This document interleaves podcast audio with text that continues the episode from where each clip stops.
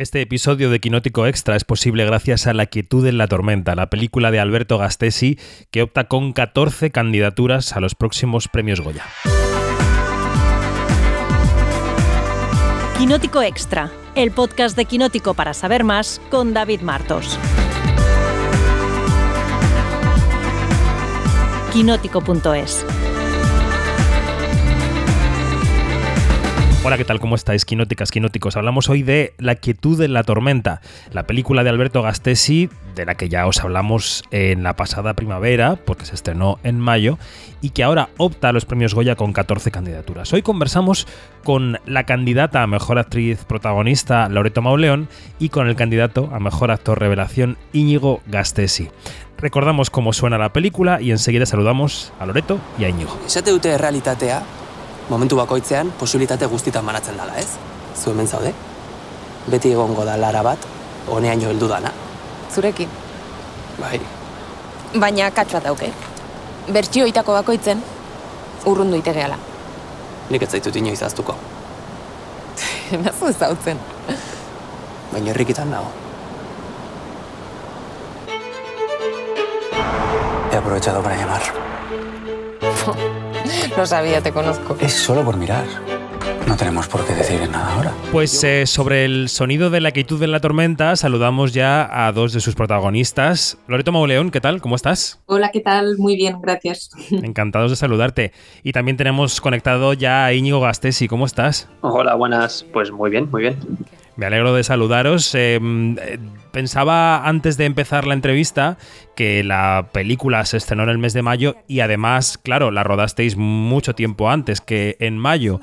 No sé qué, qué, qué os pasa por la cabeza cuando tenéis que hablar de una película que hace tanto tiempo que rodasteis, Loreto. Pues eh, eso pensaba yo esta mañana, porque, porque de repente quieres como, mm, bueno, acordarte como de todo lo que, de lo que te gusta hablar sobre la película, ¿no? De lo que te apetece contar y tal, pero también, eh, y, lo tienes un poco como, como a- mm, pasado, pero a la vez tiene como un pozo y, un reposo que creo que hace como que la sientas desde otro lugar. Entonces, eh, también me parece interesante como ver esta entrevista, hacerla ahora, que ha pasado el tiempo y que todo se ha colocado en otro lugar.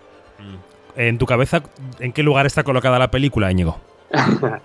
en mi cabeza, eh, bueno, casi, casi eh, la tengo, bueno, ahora con, con, con, el estreno en film y tal, pues ha estado un poquito más presente y he pensado más, más en ella, pero sí que tienes razón en que, en que la rodamos la rodamos hace tiempo. Lo que sí que estoy bastante de acuerdo con, con Loreto y es eso, ¿no? Que se queda pues una memoria, un, un pozo. Y, bueno, hablaremos desde esa memoria, desde ese pozo, pero creo que, que también desde una perspectiva muy rica, muy interesante. La quietud de la tormenta es una película que, claro, ya andando el tiempo, una vez que se estrenó en cines y también, como decís, en filming, no solo está disponible en la propia película, sino el discurso que se ha generado alrededor de la película, porque todas las películas generan, eh, sobre todo material periodístico en torno a sí mismas, ¿no? Generan críticas, entrevistas, se acumula un poco el material, ¿no? Y una palabra mm. que atraviesa la, la, descripción general de la película es eh, Romer, ¿no? Ha habido muchas descripciones de, de Romeriana, ¿no? En la película, quizá por el tono pausado, porque tiene esa, bet esa beta francesa, que es de donde viene parte de los protagonistas, ¿no? A vosotros en el proceso del, de la lectura del guion y del rodaje, ¿se os cruzó esta referencia por la cabeza, la referencia de Romer, Íñigo? Eh, pues eh, yo estaba centrado en, en, en, en entrar en, la piel de Daniel, la verdad, y sí que te diré que jamás me, Alberto o, Alex, ¿no? Alberto como director o Alex como guionista, jamás me mencionaron ninguna, ninguna referencia. Nunca me hablaron de, de nadie. Yo creo que estas referencias, o por lo menos a mí mismo, eh, me han venido una vez vista, visto la película ya, ¿no? En, en, en blanco y negro y, en, y el montaje final, digamos.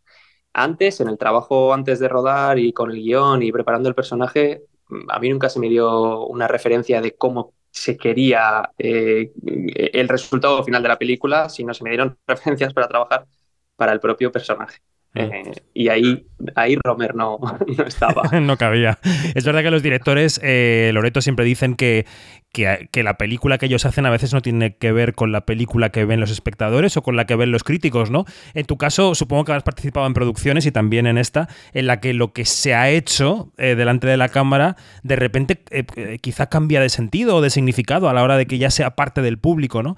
En este caso, ¿tú consideras que lo que se hizo en el rodaje tiene que ver con la percepción pública que ha habido de la película? Pues creo que sí, la verdad. Eh, pero creo que sí, sobre todo por, por los comentarios que nos llegan de, de la gente, a lo mejor de, de, la gente más cercana, ¿no? Que es un poco con, con, la gente con la que hablas un poco más en profundidad sobre, sobre la película. Y creo que sí, que sí que lo que se quería contar eh, ha llegado de esa manera, o esa es mi sensación. Creo que mmm, a lo mejor eh, al tener este ritmo pausado, esta manera de rodar, y a lo mejor eh, esto que teníamos como de los eh, cuatro tercios, blanco y negro, tal, como que a lo mejor em, en un inicio piensas que puede no ser para todo el mundo, pero luego resulta que, que sí, o sea, que, que, si entras en la película, que sí que lo es, y que la gente entra en ese universo de Alberto y, y yo sí que tengo la sensación de que se ha conseguido transmitir lo que él quería. Uh -huh. No sé, es, es mi sensación, sí. En, creo que fue en el propio mes de mayo, hablábamos con, con Alberto y nos contaba que la película se había construido eh, sin muchos procesos de estos que se llevan ahora en el cine, de laboratorios, de semilleros de guion, que era un proyecto casi muy familiar, ¿no? Eh, surgido eh, a pulmón, a pulso de todos los que estabais en la, en la película. Eh, ¿Cómo recordáis el inicio de los el inicio de los tiempos del proyecto, ¿no? ¿Cómo se eh, os planteó la idea, la idea de la película? El por qué dijisteis que sí es parcialmente evidente, pero bueno, contadme eh, cómo fue el arranque de la quietud de la tormenta. Eh, uy, bueno, para mí el arranque fue desde la, desde la génesis. O sea, de, recuerdo claro. perfectamente cómo me llama mi hermano y, oye, tengo una idea. Se me ha ocurrido una idea, una imagen. Me dijo, una imagen, un piso vacío en venta y, y, y, una pareja que se encuentra, ¿no? Por llamarlo. Algo, algo así me dijo, o sea, de, de, de esto te estoy diciendo hace muchísimos años.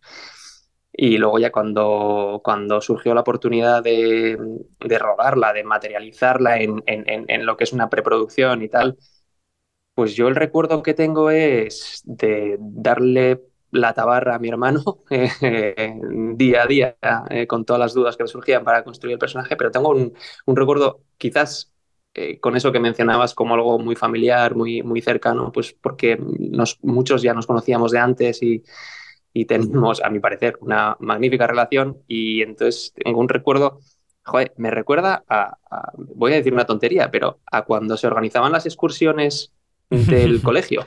Sí. Eh, ese recuerdo, con la ilusión y con, y con, y con, con ese empuje, pues, pues me viene ese, ese respirar, la verdad. Ajá.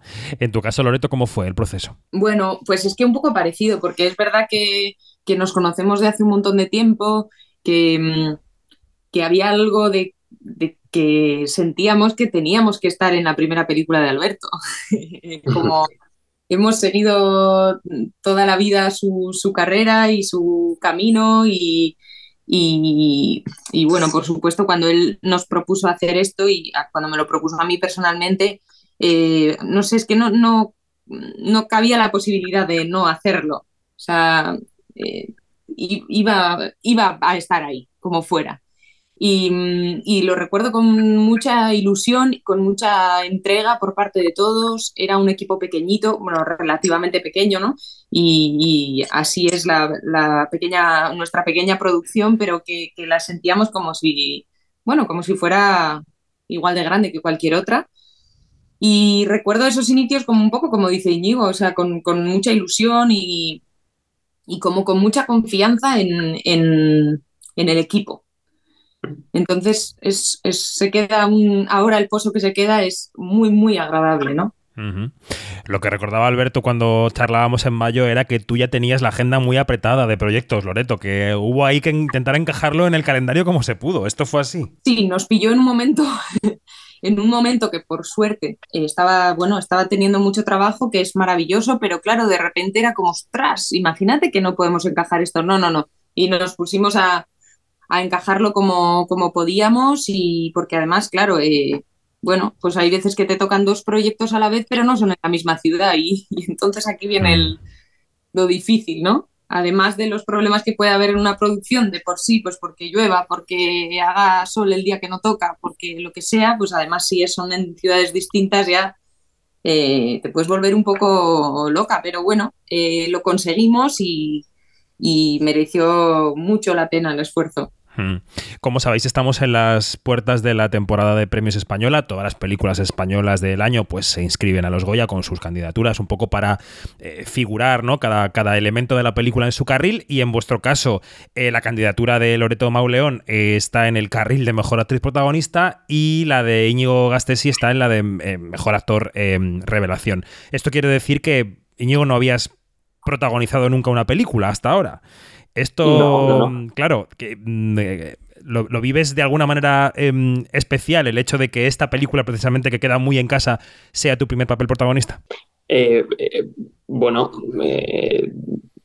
por un lado creo que tengo mucha suerte de, de- de tener bueno, un hermano, lo primero, y, y luego un círculo cercano de, de tanto talento, ¿no? Pues, por ejemplo, el, Loreto o otros, otro círculo de, amigos eh, que se dedican a esto. Y entonces siempre he dicho que tengo mucha suerte de poder meterme en la piel de Daniel, en mi primer protagonista y jugar en casa, ¿no? Quizás eh, esa tranquilidad que buscas mm, como actor cuando, cuando empiezas un nuevo proyecto para poder jugar tranquilo y conocer a la gente y todo eso, pues quizás ya, ya lo tenía. Y para mí eso fue pues una maravilla. No sé si te he contestado o... Sí, sí, sí, totalmente, pero eh, y abro la pregunta a los dos también. eh, Quería también saber, eh, a raíz de esta pregunta que acabas de, de responder, si seguimos pecando de imponer una cierta barrera de acceso a los papeles protagonistas a actores y actrices que no son los más obvios o los más conocidos, ¿no? Loreto, quizá tú sí que has superado un poco más ya esa barrera, pero, pero es verdad que, que a veces hay como un, un tapón, no sé si generacional o no sé si de otro tipo, por el cual la- mm, no acaban accediendo a los grandes papeles más que los 10, eh, 15 actores y actrices de, de siempre, ¿no? ¿Tenéis esa impresión o, o es una impresión que tenemos desde la prensa? Pues por una parte, eh, a ver, eh, fíjate, o sea, el, primer eh, papel protagonista que me llega a mí también es este, entonces, y me lo da mi amigo, ¿sabes? Que hay, una parte de que sí, eh, que, que es complicado, claro que es complicado acceder a papeles protagonistas y, y supongo mucho más si estás empezando, claro está, pero también cuesta aunque lleves tiempo trabajando aquí. Por otra parte, también entiendo que tiene mucho que ver que es que lo, lo conocido pues vende más y también no, no podemos como eh, negar que, que hay una parte comercial y una parte ¿no? económica que, que tiene lógica también. O sea, sí, creo que ah, cuesta más, hay veces que se consigue, pero también entiendo a nivel ya no artístico, sino pues económico, que ocurra por esto, ¿no? Porque realmente actores, actrices maravillosos por Mm. todas partes, pero bueno, eh, pues hay más, más cosas que cumplir. Y bueno, pero mira, hemos tenido aquí, Íñigo y yo hemos tenido la gran suerte de que, de que nos hayan dejado participar pues en esta película como protagonistas. Y no sé, Íñigo, ¿cómo lo ves tú? Dale, dale. Yo sí, yo, yo lo veo eh, sí, parecido a, a- a lo que dice Loreto. O sea, entiendo que, que, mm, que hay fuera de lo artístico eh, puede haber razones eh, económicas, sobre todo de riesgo, ¿no? Al final eh, hay lo que pasa es que hay muchísimo talento. Para mí eh, es que hay muchísimos actores y muchísimas actrices que sabes que lo van a hacer bien, que te van a cumplir mm, y cada uno con- te va a dar un personaje con sus, con sus peculiaridades, pero todos te van a dar algo eh, de ver- te va- todos te van a dar verdad y algo genuino.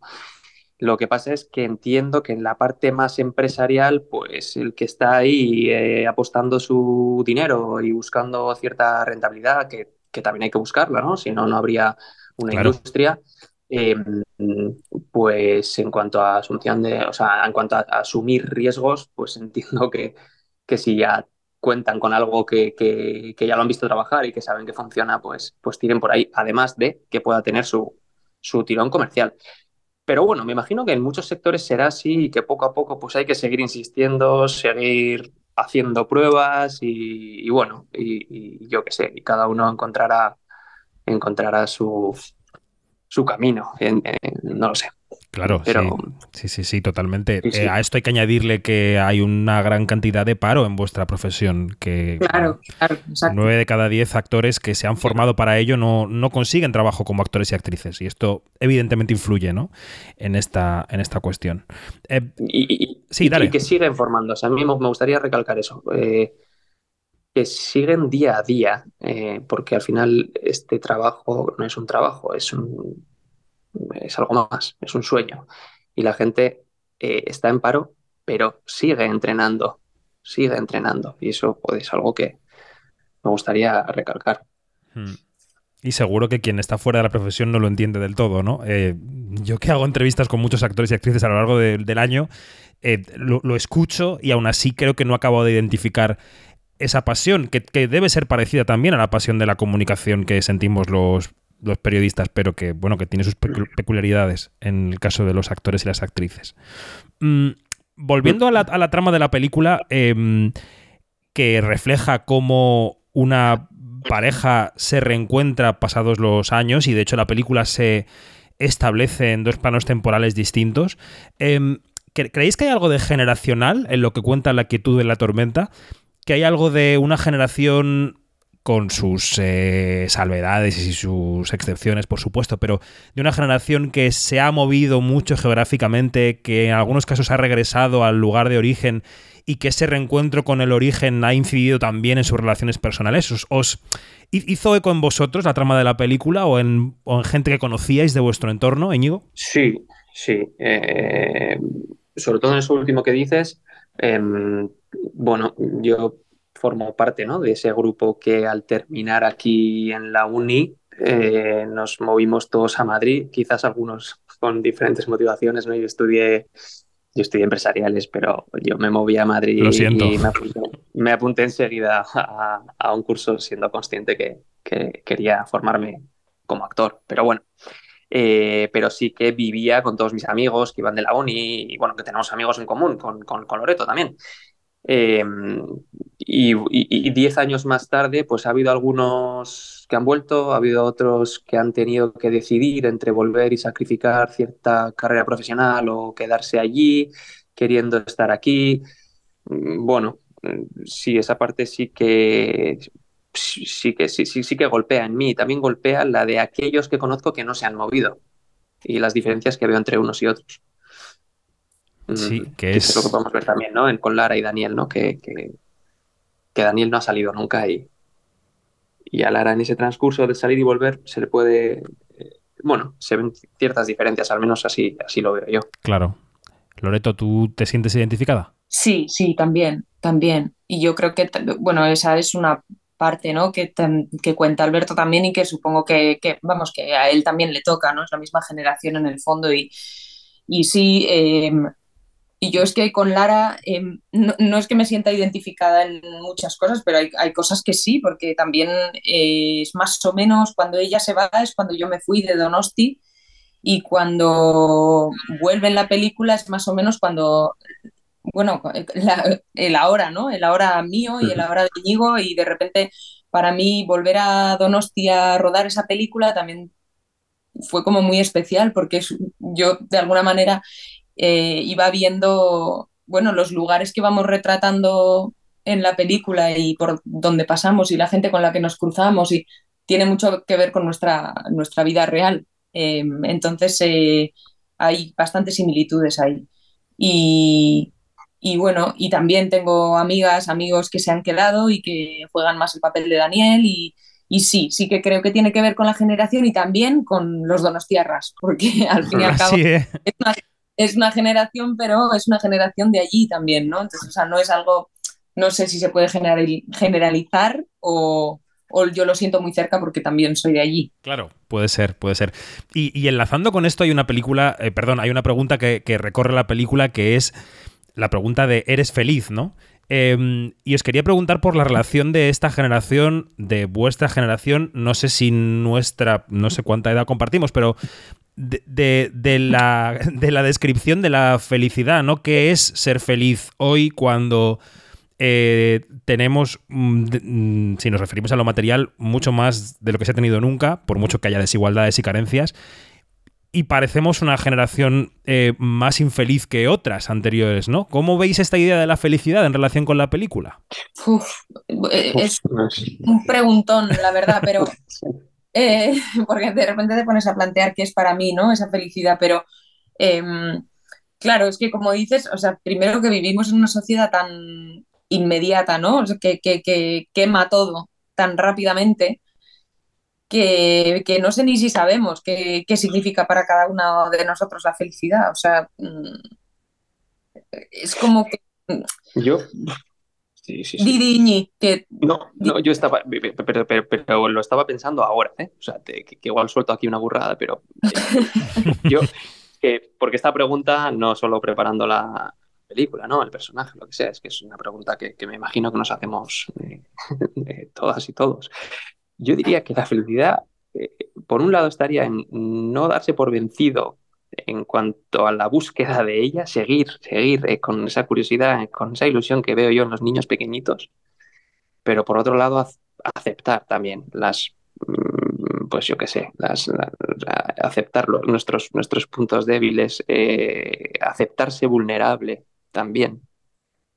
Y con todo eso, coger la moto y recorrer el camino, no sé, yo diría algo así. O sea, que la felicidad podría ser el camino hacia la felicidad, eh, que cada uno lo recorre como puede y como, y como le dejan. ¿no? Eso, eh, sí, de alguna manera eso es, eso es, eso es. Y aceptar cómo te han dejado recorrerlo, eso es. Y abrazar sí, las, las, debilidades, Loreto. Sí, no, iba a decir que también un poco lo que, lo que hablamos en la película, ¿no? Y que nos hizo como pensar bastante en ello, que es por qué te pasas la vida pensando en lo que podía haber sido, ¿no? O sea, sí. bueno, lo que tienes es esto y es verdad que, que, solo nos damos cuenta cuando nos pasan cosas difíciles en, en, la vida, ¿no? Que dices, bueno, solo tengo el ahora, pero es que es, que es la verdad. O sea, ni siquiera existe el futuro más, más cercano, con lo cual, bueno, a lo mejor la felicidad sería simplemente estar, ¿no? Y estar uh -huh. con lo que no lo sé, me pongo aquí un poco filosófica, no lo sé. Yo, yo compro, yo compro lo de Loreto, ¿eh? Entre la mía y la de Loreto compro, compro la respuesta a Loreto, me ha gustado más. Sí, sí, sí, están bien las dos, ¿eh? yo creo que es una combinación de ambas, pero bueno, eh, ahí lo dejamos para que quien escuche también reflexione y dé su propia opinión. Oye, seguro que está escuchando esto el director, el director hermano, Alberto Gastesi. Eh, ¿Cómo definiríais a Alberto en un rodaje? Eh, ¿Qué tipo de directores? Ya sabéis que hay muchos tipos de directores. Hay directores que dejan mucho al, a la libertad, al albedrío del actor, otros que ensayan de una manera obsesiva, otros que van modificando la acción al lado de la cámara mientras está ocurriendo. Eh, ¿qué, ¿qué, tipo de directores? Mm, bueno, arranco yo, seré más... dale, dale. Venga, más, más, breve quizás. Bueno, eh, ¿qué tipo de directores? No lo sé. No sé si en su segunda película, eh, que viene ya, va a dirigir de alguna manera, bueno, va, a probar cosas nuevas, va a dirigir diferente. Yo en, en esta y siempre que trabajo con él en cortos, creo que es una esponja del momento, está muy pendiente de jugar con cómo están los actores, confía mucho en los actores con los que él cuenta, yo creo. Si, si, si el, el, típico, la típica etiqueta de director de actores, pues sí, yo se la, se la pondría. Uh pero es que además está muy, con, muy, muy, muy sensible con cómo está el momento y con y, y, y, eh, el momento en general, la energía de ese momento. Y yo creo que desde ahí parte con una estructura muy clara, pero, pero en el momento juega mucho. Y eso es arriesgado, pero, pero precioso, ¿no? Si sale bien. Suena bien, sí, sí. Mm. sí. Yo creo que añadiría que es. Eh, sí que es un director, yo creo que le. que es que tiene como muy claro en su cabeza lo que quiere y es muy exigente para conseguir eso, pero sí que abre la puerta a poder proponer y, y a comprar cosas, ¿no? O sea, no, no creo que sea fácil que te compre todo, comprar como, como utilizando aquí el lenguaje así un poco, ¿no? Pero Entendemos, Em, entendemos. Sí, pero quiero decir, eh, creo que te lo tienes que currar y muchas veces, de hecho, eh, hemos estado ahí discutiendo acerca de cómo veíamos uno o el otro una secuencia o una frase concreta o tal, pero eh, creo que razona muy bien. Y luego es que tiene que, que parece que le voy a hacer aquí la pelota, pero ya me conoce de sobra, o sea, es muy inteligente, es un tío muy inteligente. Entonces, em, le da para, para exprimir, para decidir lo que él quiere, para comprar, o sea, para todo. Y, muy resolutivo. Entonces, cuando estás haciendo una película tan pequeña o, o con medios más reducidos como es la nuestra y ocurren cosas, como en cualquier otra, pero a lo mejor en otra película que tienes más medios, pues tienes un poco más margen de maniobra. En esta no. Entonces, lo que ocurría se lo llevaba a otro lugar y, en vez de generar un bloqueo y una crisis, pues lo resolvía y, creo que eso es muy inteligente por su parte. Mm. Pues estamos terminando ya esta media hora de conversación con Loreto Mauleón y con Íñigo Gastesi, que son los protagonistas de La quietud de la tormenta, pero no me quiero despedir de vosotros sin que me contéis, sin que le contéis a quienes nos escuchan en qué andáis ahora. Loreto, ¿qué se puede contar de lo que estás ahora mismo? Bueno, yo ahora mismo estoy he empezado a rodar la, primera serie de Alauda Ruiz Azúa, que se llama Querer, y, y ahí estoy. Y estoy inmersa en, en esta serie de cuatro capítulos y estoy muy contenta, la verdad, porque creo que, bueno, es una directora que, que con su primera película también ha demostrado el talento que tiene y para mi hijo, pues es, es pues es, me siento muy, muy privilegiada de estar en esto, la verdad. Pues tenemos Y- unas ganas de verla enormes, ya lo sabes. Y por otra parte os cuento, porque ya lo tengo muy cercano, que mañana, mañana tenemos el preestreno de La Ermita, que es la segunda película de Carlota Pereda y que estrenamos el viernes en cines. O sea que animo desde aquí a poner filming para ver La quietud en la tormenta y a ir al día 17 para ver La Ermita. El pluriempleo de Loreto Mauleón. Me gusta, me gusta. Muy Yo- bien, muy bien. Claro, claro, yo con la agenda abierta para que no se me olvide. No, no. Íñigo, ¿tú qué? Eh, bueno, pues como te decía antes, te estoy hablando desde, desde el camerino del Victoria Eugenia, porque estoy, estoy, eh, bueno, voy a, voy a empezar a ensayar un tema, no es, no es audiovisual, pero bueno, es, es, es, eh, un evento que dentro de una ópera estoy un poco como hilo conductor de eh, jugando a ser personaje sin ser personaje, narrador de una ópera de Leonard Bernstein. Y nada, en cuanto te cuelgue me voy, me voy a ensayar y en lo audiovisual, pues tengo una cosa muy pequeñita que he empezado ya a rodar y me falta una sesión más en la próxima película de Moriarty, en Marco. Eh, y luego, este mes he tenido cosas muy pequeñitas, pequeñas apariciones de, con este quizás eh, aumento de, producciones en, el País Vasco, pues en, en- en dos, tres proyectos más, pero cosas muy, muy pequeñitas. Una cosa más grande, pero que es para 2025, y entre medias, pues lo que he dicho antes, mm, a remar. A remar. no tengo- nada más. El camino hacia la felicidad pasa por remar. También podría ser un buen resumen de la conversación. Hay que remar. también. Hay que remar. Totalmente. Pues Loreto, Íñigo, muchísimas gracias. Suerte con todo lo que viene por delante, también en esta temporada de premios, y un placer charlar con vosotros. Muchas, Muchas gracias. gracias. Gracias.